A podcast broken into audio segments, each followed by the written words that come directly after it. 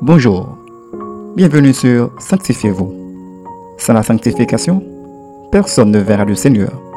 Hébreu 12, verset 14. Aujourd'hui, notre sœur Jenny Métellus vous apporte la du jour. Notre sujet pour aujourd'hui est le suivant. David devient roi. Selon 2 Samuel 2, verset 4, nous lisons. Les hommes de Juda vinrent, et là ils David pour roi sur la maison de Juda, on informa David que c'était les gens de Jabès en Galaad qui avaient enterré Saül.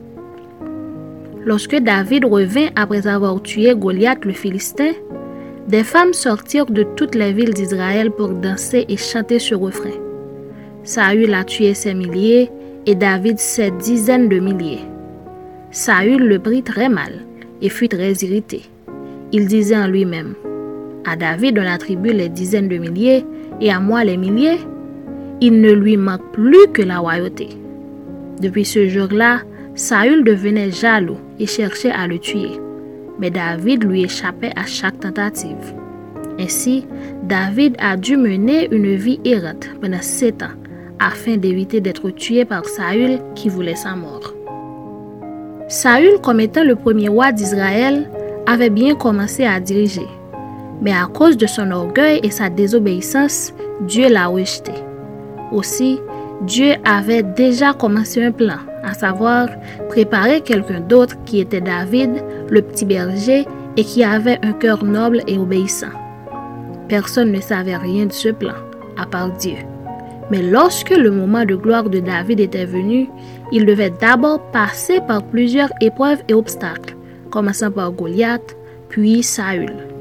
Malgré tout, rien ne pouvait empêcher que le dessein de Dieu accomplisse dans la vie de son serviteur bien-aimé.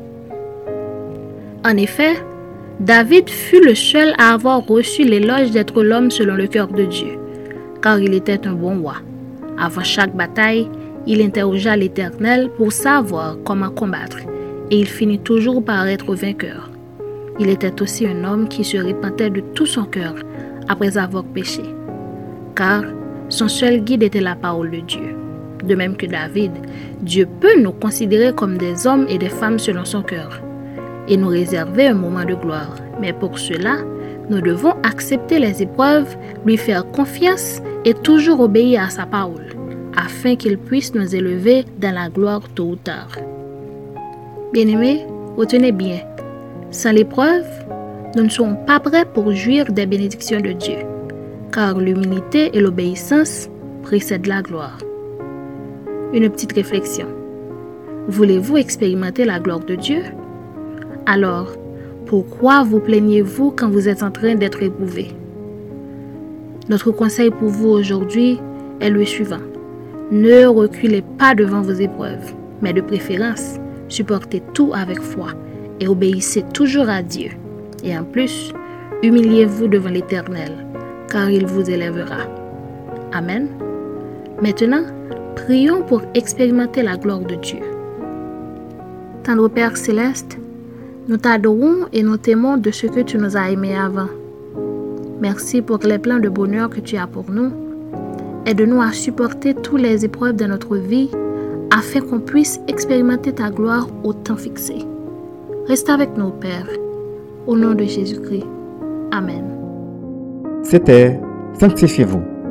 Pour tous vos conseils, témoignages ou demandes de prière, écrivez-nous sur sanctifiez-vous.com ou suivez-nous sur Facebook, Twitter, Instagram et sur le web www.sanctifiez-vous.wordpress.com. Continuez à prier chez vous et que Dieu vous bénisse.